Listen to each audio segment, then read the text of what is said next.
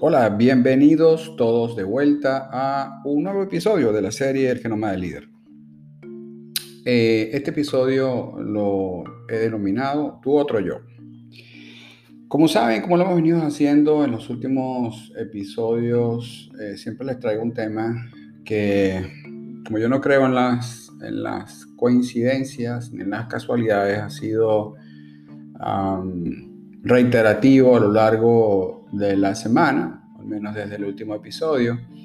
Y em, mi mamá decidió compartirme un post que ya vio en redes sociales eh, y este tenía que ver con las metas.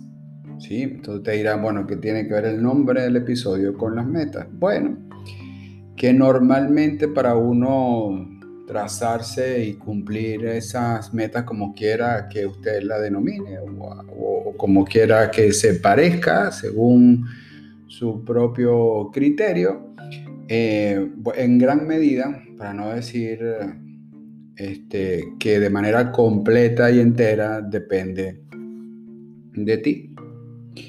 Eh, de hecho, en episodios anteriores creo que eh, hablaba de que, que tú lo tenías todo internamente. Creo que es así, creo que el ser humano tiene potenciales ilimitados y sin embargo ese otro yo que convive con nosotros, que cohabita con nosotros, se encarga a veces de jugarnos las pasadas y eh, dependiendo de ese, de ese nivel de pensamiento con el que tú te comprometas, bueno, puedes obtener un, una meta cumplida o no, básicamente.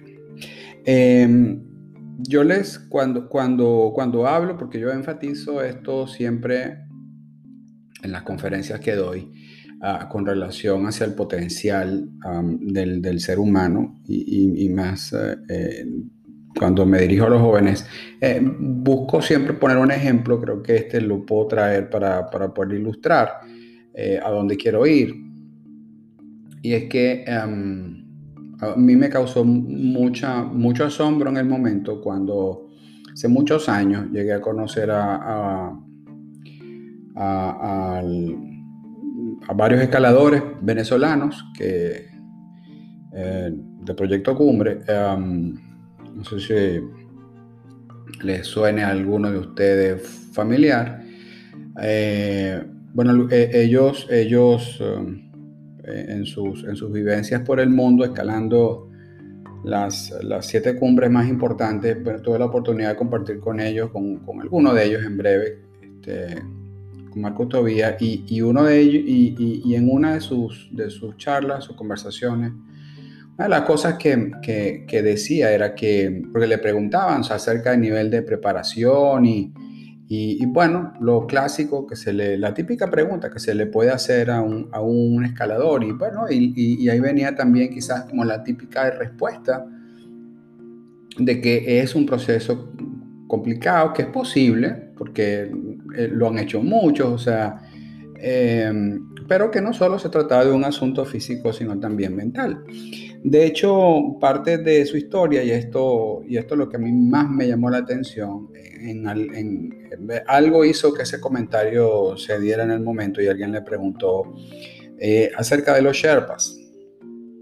Eh, los Sherpas son, eh, para quienes han visto las películas o han mayormente escuchado a, esos nativos de la zona en el, en el monte Everest, le llaman Sherpas y ellos tienen una particularidad, que aquí es donde yo quiero establecer la ilustración.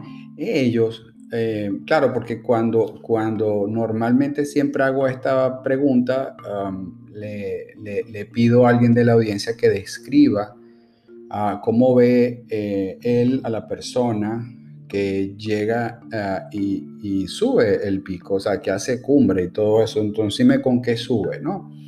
este, además de muchas ganas y todo aquello, pero entonces empiezan como a describir el equipamiento, eh, bueno, el traje, y llegan al punto central de, la, de la conversación y es que tiene que ver con el oxígeno. Entonces, en ese mismo en, ese mismo punto yo le, yo le hago precisamente el cuestionamiento de los, de los Sherpas y le pregunto primero si lo conocen, algunos sí, para mi sorpresa, y cuando, cuando llegamos al, al momento de, cumbre de la conversación, le digo, ¿tú has visto un Sherpa con bombona de oxígeno? La mayoría de ellos no recuerda haber visto eso. Y, y ahí es donde yo quería llegar, y es que, ¿por qué uno sí y el otro no? Y espérate, uno, eh, si me refiero a cualquiera de estos escaladores con, con, renombre o no, igualmente no importa, porque la sola preparación es extremadamente exigente, porque todos ellos deben asistirse. Existe una razón científica para eso, que está en, en, lo que el cuerpo humano promedio es capaz de poder eh, desempeñarse en, en, términos de lo que tiene que ver con, con el oxígeno versus la altura, pero seguía sin contestar porque un Sherpa no sube con una bombona. Entonces, bueno, las típicas respuestas son, bueno, ellos son del sitio, ellos están aclimatados, ellos están acostumbrados a hacerlo. Y quizás la suma de todo eso está la respuesta, ya está bien. Pero ¿por qué entonces uno sí y otro no? Eso responde, o por lo menos ilustra más claramente el que eh, el ser humano eh, tiene, es más inclusive fisionómicamente tiene la posibilidad de poderlo hacer sin oxígeno. Es más, él no solamente sube y acompaña, sino es capaz de poder subir y bajar, porque generalmente nunca anda este, un escalador solo. No, la norma dice que hay que subir al menos en grupo, entonces el Sherpa tiene que estar pendiente de más de una persona. Y ahí es donde está lo bonito de toda esta historia, que es que eh, pues el, Sherpa eh, eh, no es un marciano, ni es una persona dotada en sí misma, pero tiene unas capacidades que cualquiera pudiera llegar a desarrollar. Entonces, con ese ejemplo mm, dejo de, una manera quizás no tan extrema y muy simple como es que em, eh, a dónde es que queremos llegar con, con relación al, este, al potencial ilimitado y ese pensamiento que seguramente yo me voy a instalar en la cabeza porque si digo, y usando ese mismo ejemplo, si digo que no, yo no voy a poder hacer nunca sin una asistencia con el oxígeno, realmente nunca lo voy a poder lograr. Ese va a ser finalmente mi resultado. Ahora, si yo lo voy a trasladar hacia lo que es este tema de la consecución de, de las metas, y es que cada vez que yo instalo un pensamiento de ese tipo, le, lo hago germinar como ese germinador que nos ponían a hacer cuando estábamos en el, en, el colegio y, lo, y le regamos y le ponemos, pero si ahí, si ahí crece, si ahí germina un pensamiento limitante, ese va a ser un obstáculo para cualquiera de las metas que tú te quieras establecer. Es decir, no necesitaste de alguien externo para que te saboteara realmente lo que tú necesitas. Porque los externos los hay. Permíteme decirlo, eso también lo, lo he conversado tangencialmente en algunos de los episodios.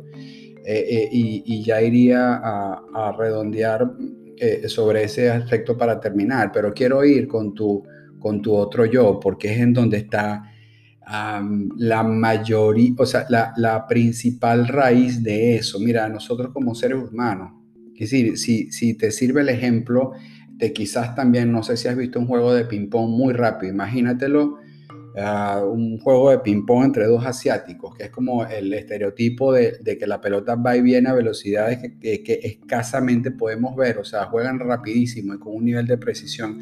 Bueno, con ese mismo ping-pong mental, hace, hay, hay muchas personas que están en el, en el si lo hago no lo hago, si puedo no puedo, si hago no lo hago, si puedo no puedo, y es eso, hay que cortarlo, eso hay que terminarlo, porque eh, resulta que terminamos nosotros mismos saboteando un posible buen resultado.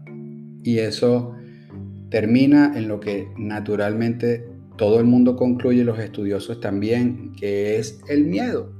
Y que es normal no tener miedo.